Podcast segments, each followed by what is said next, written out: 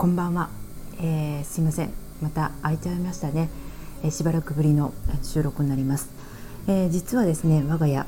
あの昨日一昨日と行われた共通テストを受ける、え受験生がおりまして、えそれでまあ1浪目なので、まあ、結構今年はですね後がない感じで、うん、挑んだんですけれどもまああの惨敗というか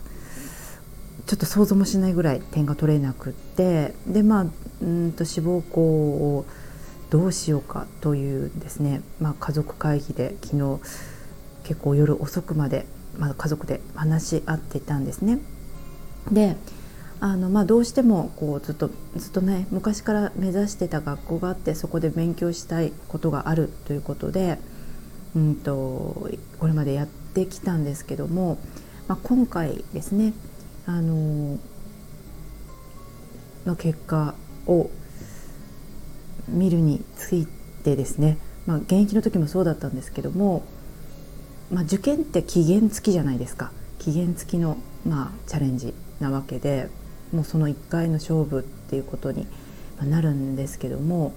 まあ、そういった時って特に本当にこうそのただ努力すればいいわけじゃないんだなっていうのをすごくやっぱり実感したんですね。あの努力の方法とかあと量質全部が揃わないと、うん、期限の中でその結果は出せないっていうことをですねもう本当にこう身に染みて感じた昨日でした。でちょうど昨日私もですね、あのビジネスの師匠を囲んでの、あの顔顔合わせというか、まあ、打ち合わせというかあのズームがありましてもう本当に素晴らしい方々とこうお話をする時間を持てたんですね。でその中でやっぱりこう今まで自分に足りてなかったものって自分ではまあ頑張ってたつもりだったけど、うん、圧倒的にやっぱり量足りなかったな質もいまいちだったかな方向性もいまいちだったかなっていうのをですね、うんあのー、改めて感じました。でまあ量ですねあの、まあ、なかなかこの年になると体力がついていかなくて夜になったらもう目が見えないみたいなことになっちゃうんだけども、まあ、それはそれで、うん、言い訳にするべきことでもないし、あの時間をかけてでもしっかりやっていかないといけないし、うん、あのすごくそれを昨日思いました。で、まあ、息子に関してはですね、まあ、その一夜明けていろいろこう速報が出たりして、まあ、今年は難しかったっていうことでやっぱりこう数学国語かなり下がってたんですね、まあ、そのまんまだったんです取れてなかったものが軟化したという、うんあのー、結構レポートだったので、まあ、平均点としてどこに出願するかっていうところですね。まあ、ただ今第一志望校。正直ですねその点だけ見たら、まあ、2次でかなり挽回できる学校ではあるんですけれども圧縮率が高くてですね。